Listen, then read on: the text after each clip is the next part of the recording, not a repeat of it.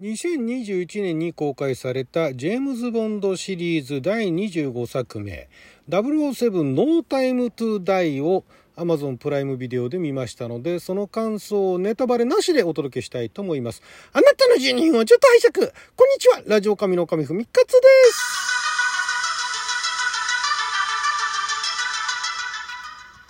す。映画トークでございますけれども、今現在 Amazon プライムでね、いつぐらいからかな？えー、もう配信が開始されておりましてこれも私ね劇場で見に行きたかったんですけれどもちょっといろいろとタイミングが合わず見られなかったんですが、まあ、小さい画面で見ましたけれどもいや良かったですねこれね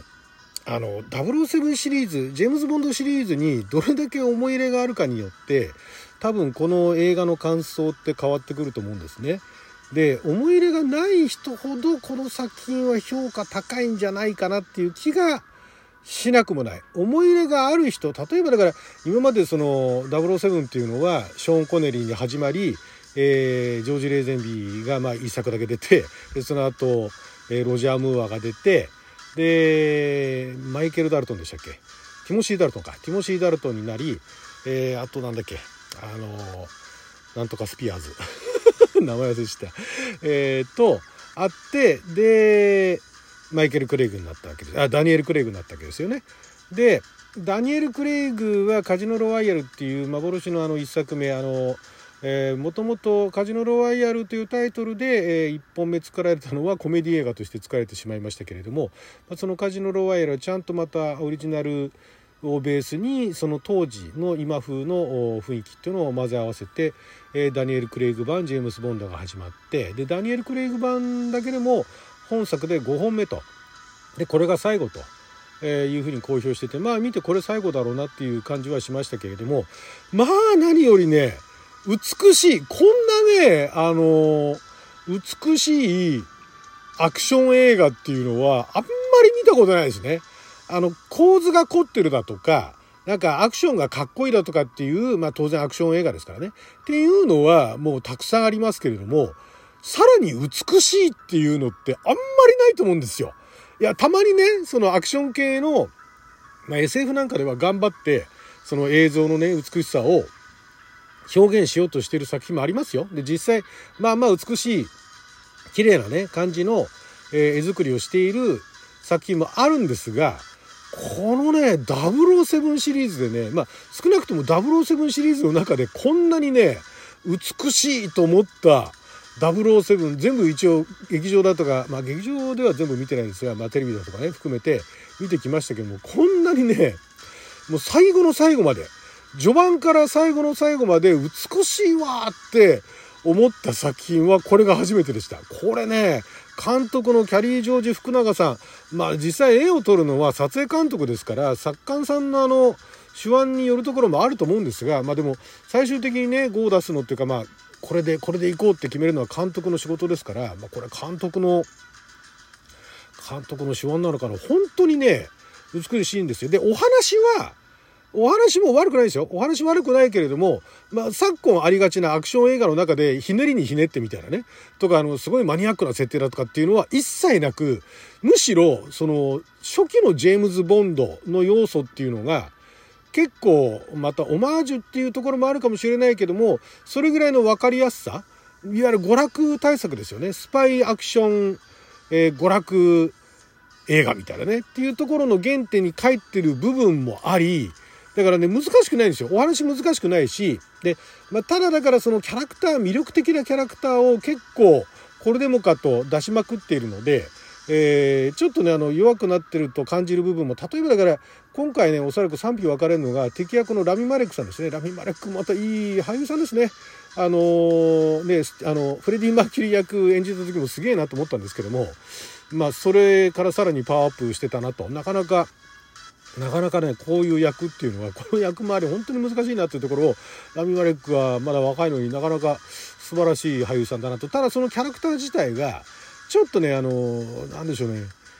えー、その動機だとかその人物像っていったところで弱いのかな。ただ見た目だとか雰囲気っていうところはすごいあってそこら辺がうわ怖いなこの人こいつ怖えわみたいなねいうところを感じさせるっていうのはあってそこは良かったのかなと。であとまああの噂されていたねあの007新しい007みたいなねいうところのあのあれですよ。えっ、ー、となんだっけミス・マーベルでしたっけ？かなんかのあの相棒で出てきたねあの黒人女優さんねが登場したりだとかあの人でももともとイギリス系の人だったのかな？ちょっとそこまで今見てないんですがであとあの、まあ、前から出てますけどレイ・ファインズさんですね。レイ・ファインズさんはあの最近あれも出てましたからねあのなんだっけ、キングスマンね。キングスマンはファーストエージェントのレイ・ファインさんかっこよかったですけどね。もうレイ・ファインさんなんかちょっとスパイもののお偉いさんみたいなね、役どころで、えー、キングスマンの方では本人も体張ってましたからね、あれも見どころたくさんありましたけれども、まあ007の方でも渋いあの M の役をね、やられていて、その、サイドキャストもレナ・セドゥとかね、さりげなく出ててね、レナ・セドゥも前回出てましたっけね。レナ・セドゥもやっぱりね、素晴らしい女優さんだし、なかなか、なんでしょう、美人は美人で、美人に見せたら美人なんだけども、普通に、普通っぽく見せることもできるみたいなね いう感じがまたね、レナ・セルさんのいいところだと思うんですよ。で、そして、えー、個人的には、まあ一部あの、またこの作品でも人気が出ていたアナデ・アルマスさんね。アナデ・アルマスさんといえば私一押しなのは、あの、ブレードランナーの、えー、2049のジョイ役ですね。あのアナデ・アルマスさんはすごい好きだったんですが、他にもいろいろあの最近ご活躍されていてですね、えー、あの、あれですよね。ナイブズアウトですよね。ナイブズアウトでも、またあの、ナイブズアウトのが先ですけれども、ダニエル・クレイグとね、共演していたというところで、ナイト・ウォッチャーの、えー、キャストも良かったですけどもね。そう。だからまあその彼女だとか、もうその、サイド脇役まで含めて、すごいあの、魅力的なキャストで固めていて、それぞれがそれぞれいい味を出していたと。それぞれがそれぞれ、なんかあの、印象に残るあの人誰だっけ？って、まあ、キャスト名まではさすがに覚えられないかもしれないですけども、すごい印象に残る出方をしてて、それも美しい。もうとにかくね、構図だけじゃないですよ。構図が美しいのはもう当たり前っていうぐらい、どのシーンを撮っても、アクションのシーンを撮っても、風景のシーンを撮っても、どの、どのシーン撮っても、まず構図が美しい。で、構図が美しいのは他の映画でもたくさんありますけどね、色味が美しいんですよ。もうこれもちょっとね、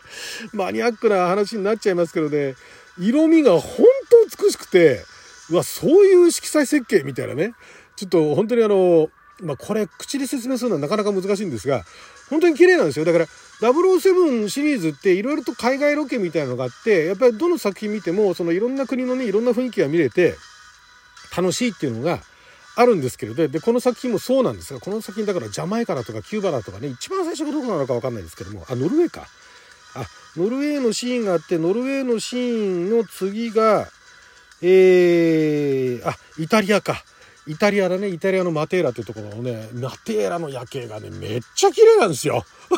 これね、夜景が綺麗な映画たくさんありますよ。でも007で、うわ、夜景綺麗だなって、あのね、ここら辺の映画ってもともと昔のね昔のこういうあの海外ロケの映画っていうのはその旅行業者と別にタッグ組んでるわけじゃないけどもその海外旅行に行って、ね、そこであのお金を落としてくるみたいなそういうようなあの目的もあったりするわけですよ。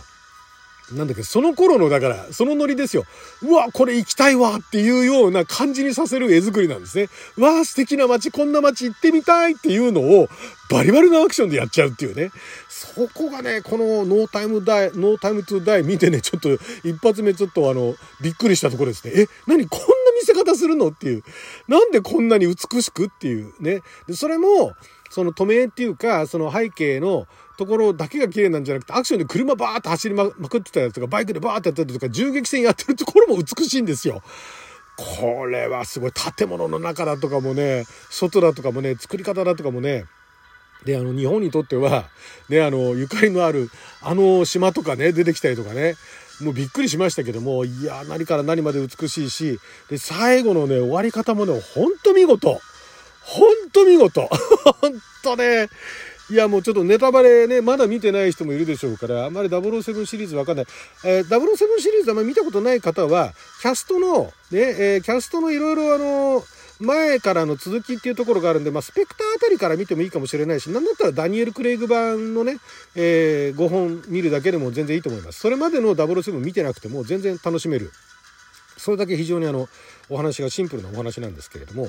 いや今回で脚本も、えー、平凡すぎず古臭すぎず、えー、凝りすぎずっていうところで非常に見やすい。えー、絵を邪魔しないでか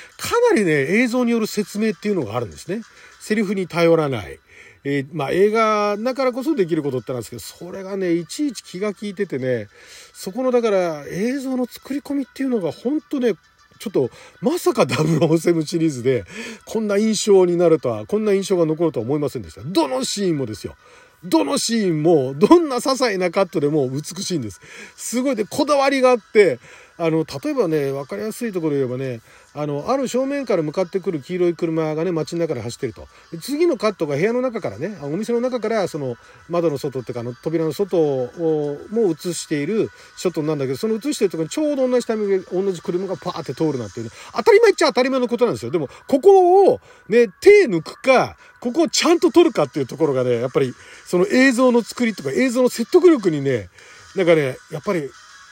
んですよね。で、映像に説得力を持たせてるから、シンプルなお話でも、すごいこっちに見てる方に伝わってくんですね、世界が。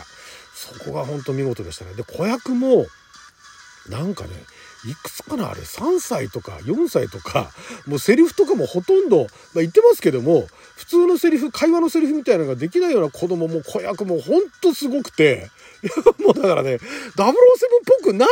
ところでちょっと感動感動とか関心というかね、びっくりしたんだけれども、あ、これ007の映画なんだ。で、こうやって終わるんだ。わあ、よかったっていうね、お疲れ様みたいなね、そんな感想でしたね。はい、ということで、まあだから、古くからのファンはどう思うかわからないし、全然007見たことない方はどう思うかわかんないですけども、とりあえず一通り見てきたっていう人間からすると、本当良かったなと。ダニエル・グレイグマンもともと好きだったんですけれども、いや、これは非常に、最終的に途中でねあのシリーズ5本のうちのね、えっと、3本目4本目あたり私ね 2, 2本目3本目あたりかな？3本目4本目か。あれ？って思ったんだけど今回ちゃんとねオチがつきました。はいということで12分間の記者のお時間いただきありがとうございました。それじゃまた！